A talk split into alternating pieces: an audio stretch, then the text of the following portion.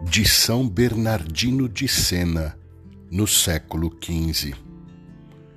Dirijamo-nos ao coração de Jesus, coração profundo, coração secreto que nada esquece, coração que tudo sabe, coração que ama, coração que se consome de amor.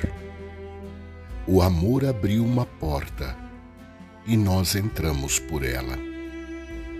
Quem não estende sua mão ao pobre para lhe dar uma esmola, em vão a estende a Deus para alcançar o perdão de seus pecados.